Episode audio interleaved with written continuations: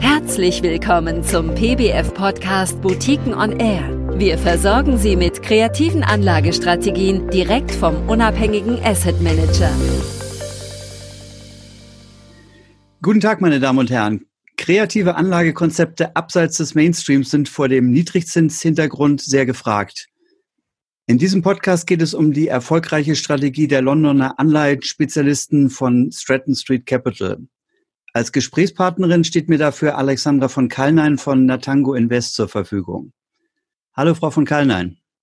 Hallo, Herr Hoppenhöft. Danke, dass ich heute bei Ihnen sein darf. Sehr gerne. Zuerst einmal müssen Sie uns bitte kurz erklären, wie Sie zu Stratton Street stehen und uns ein paar Worte zu der in Deutschland noch nicht ganz so bekannten Investmentboutique sagen. Stratton Street ist mein Partner seit inzwischen über fünf Jahren und ich kann nur fast sagen, einer meiner Lieblingspartner, mit denen ich kooperiere. Ich bin verantwortlich für die Kundenbetreuung in Deutschland als auch das Fundraising auf der institutionellen Seite. Und dabei wenden wir uns sowohl an Spezialfondsinvestoren als auch an Publikumsfondsinvestoren. Stratton Street, wie der Name sagt, wurde nach einer Straße in London bezeichnet. Das Unternehmen ist 2003 gegründet worden, damals von einem kleinen Team von vier Personen und hatte sich auf ursprünglich Hedgefonds konzentriert, aber immer mit einer Ausrichtung in den asiatischen Markt. Aus dieser kleinen Boutique ist inzwischen eine Gruppe von circa einer Milliarde Dollar geworden, die sich sehr stark auf globale Anleiheprodukte als auch Emerging Market Anleiheprodukte konzentrieren.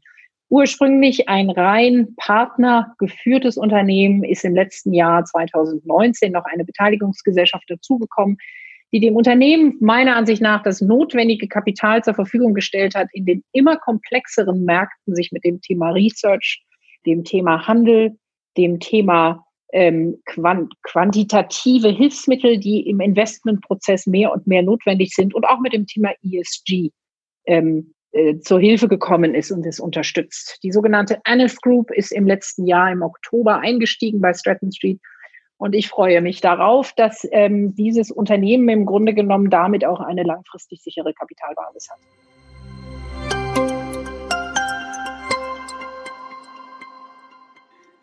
Stratton Street unterscheidet ja nicht nach Industrie- und Entwicklungsländern. Wie erfolgt denn stattdessen die Länderauswahl? Stratton Street hat eine andere Aufteilung der Welt vorgenommen. Und auch hier, man fragt sich immer, ob es der Wahnsinn des Ersten oder ob es wirklich der Pionier ist für eine langfristig neue Aufteilung der Welt. Wir haben uns nach Schuldnerländern und ähm, Gläubigerländern orientiert, einfach vor dem Hintergrund, dass man festgestellt hat, im Anleihebereich geht es nicht darum, ob die Länder klassischerweise ein Emerging Market oder klassischerweise ein Developed Market Land sind, sondern es geht um den Verschuldungsgrad des Landes. Und so je mehr Anleihen begeben werden von einem Land, desto mehr ist dieses Land dementsprechend verschuldet, sowohl auf der staatlichen Seite als auch auf der privaten Seite. Und ähm, wir haben schon relativ früh in Länder, ich würde mal sagen, die man noch zu dem Zeitpunkt als Emerging Market bezeichnet hat, heute sicherlich auch, wie zum Beispiel dem Mittleren Osten, positioniert, weil genau in den Ländern eigentlich eine sehr, sehr hohe Gläubigerquote vorherrscht, sowohl was die staatliche Verschuldung angeht, aber eben auch die privaten Haushalte. Die privaten Haushalte sind dort extrem wenig verschuldet. Sie würden sich wundern, dass zum Beispiel ein Land wie zum Beispiel Italien auch noch nicht mal zu den hochverschuldeten Ländern gehört, auch wenn man das klassischerweise sagen würde. Das liegt daran, dass die italienische Staatsschuld zu einem großen Teil von Italienern gehalten wird. Und das spielt eine ganz große Rolle, wenn nämlich das Kapital plötzlich wieder zurückfließen soll und ein Land wie Australien, dessen Länderschuld zu großen Teilen von Ausländern gehalten wird, dann wird in solchen Fällen einer Krise, wie jetzt zum Beispiel, die australische Schuld auch sehr schnell wieder abgegeben oder verkauft. Und das hat einen großen Einfluss auf die Zinspolitik des Landes als auch die Preise der Anleihen.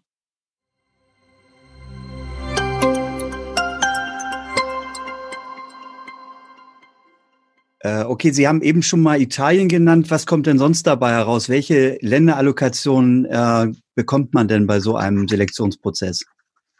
Also Stratton Street hat ein für sich wirklich geschütztes, ähm, äh, eine geschützte Auswahlsystematik erarbeitet, die nennt sich NFA, das ist die Analyse des Nettoauslandsvermögens, wonach die Länder in unterschiedliche Gruppen eingeteilt werden, Gruppen des Verschuldungsgrades. Da haben Sie Länder, die haben sieben Sterne, das sind die besten Schüler, wenn Sie so wollen, und dann gibt es Länder mit einem Stern. Da wollen Sie nicht investieren. Unter den besten finden sich Länder wie Hongkong, Singapur, Taiwan, auch Norwegen. Das liegt wahrscheinlich nahe, einfach aufgrund des großen Reichtums des Erdöls in Norwegen. Saudi-Arabien natürlich, auch die Schweiz. Ähm, unter den bereits etwas mehr verschuldeten, aber immer noch, würde ich mal sagen, Musterknaben finden Sie Südkorea, Sie finden natürlich Deutschland. Ähm, interessanterweise Russland, wobei man dazu sagen muss, dass es um die russischen Schulden in Hardwährung geht. Wir reden nicht über Rubelschulden, also es geht nicht um die Lokalwährung. Länder, in die Stratton definitiv nicht investieren würde, wären eben Australien, haben wir gerade angesprochen, wäre Spanien, ähm, wären so Länder wie Mexiko oder auch nur sehr bedingt ähm, oder selbstverständlich Brasilien oder Ungarn, auch wenn dort möglicherweise Coupons winken, die für den einen oder anderen interessant erscheinen. Wir stehen momentan vor der Problematik, dass Länder wie die, wie die Vereinigten Staaten, die USA als auch England, Großbritannien innerhalb des nächsten Jahres möglicherweise an eine Verschuldungsquote kommen, die in unserer Systematik das Land aus den sogenannten vier Sternen rübernimmt in die drei Sterne und damit wären sie eigentlich nicht mehr qualifiziert in der Länderauswahl. Wenn das passiert, muss definitiv nochmal ein ja, neuer Prozess stattfinden der Analyse, denn ein Land wie USA kann man sich nur schwer vorstellen, dass man es aus einem globalen Portfolio ausschließt.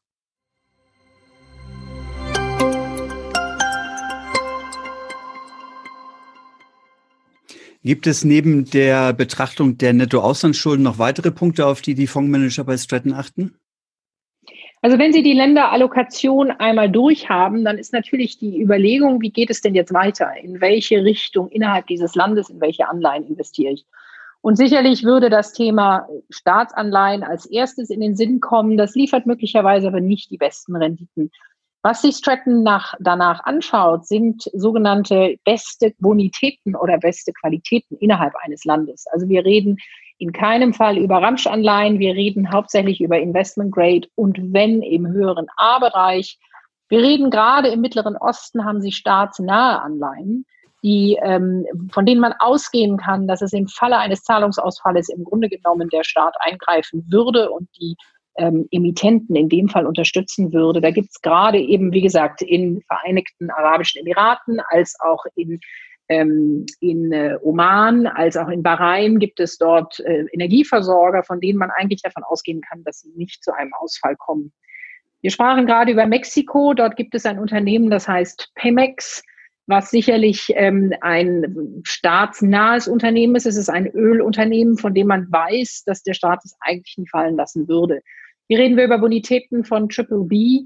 Äh, in dieser Art von Anleihen würde Stratton auch mit einer gewissen Sicherheit ist immer schwer zu sagen, aber mit einer gewissen ähm, Ruhe hineingehend, weil die Spreads, die dort bezahlt werden, sind einfach meistens so hoch, dass sie eigentlich ein Risiko einpreisen, von dem wir nicht ausgehen.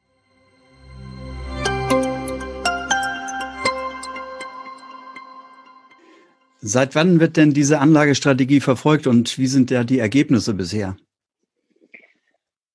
Die Anlagestrategie ist in unterschiedlichen Publikumsfonds gestartet worden im Jahr 2010. Also wir reden einen über zehnjährigen Track Record, damals noch unter oder beim Start der Strategie unter einer anderen Kapitalveranlagungsgesellschaft, als wir es heute sind.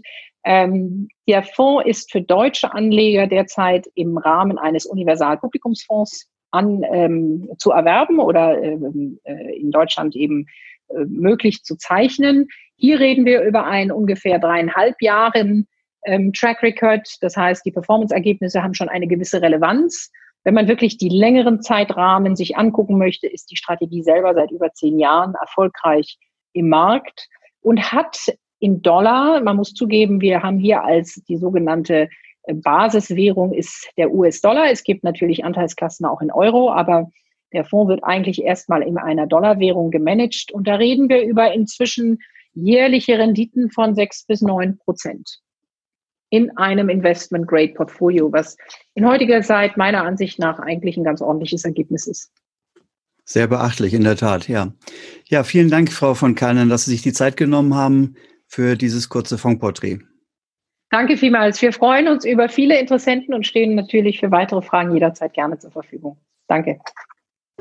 Vielen Dank für Ihr Interesse an den von uns betreuten Boutiquenfonds. Hören Sie gerne wieder rein. Am besten geht das mit einem Abo auf der Podcast-Plattform Ihrer Wahl. Weitere Infos zu Boutiquenfonds finden Sie auf www.boutiquenfonds.de.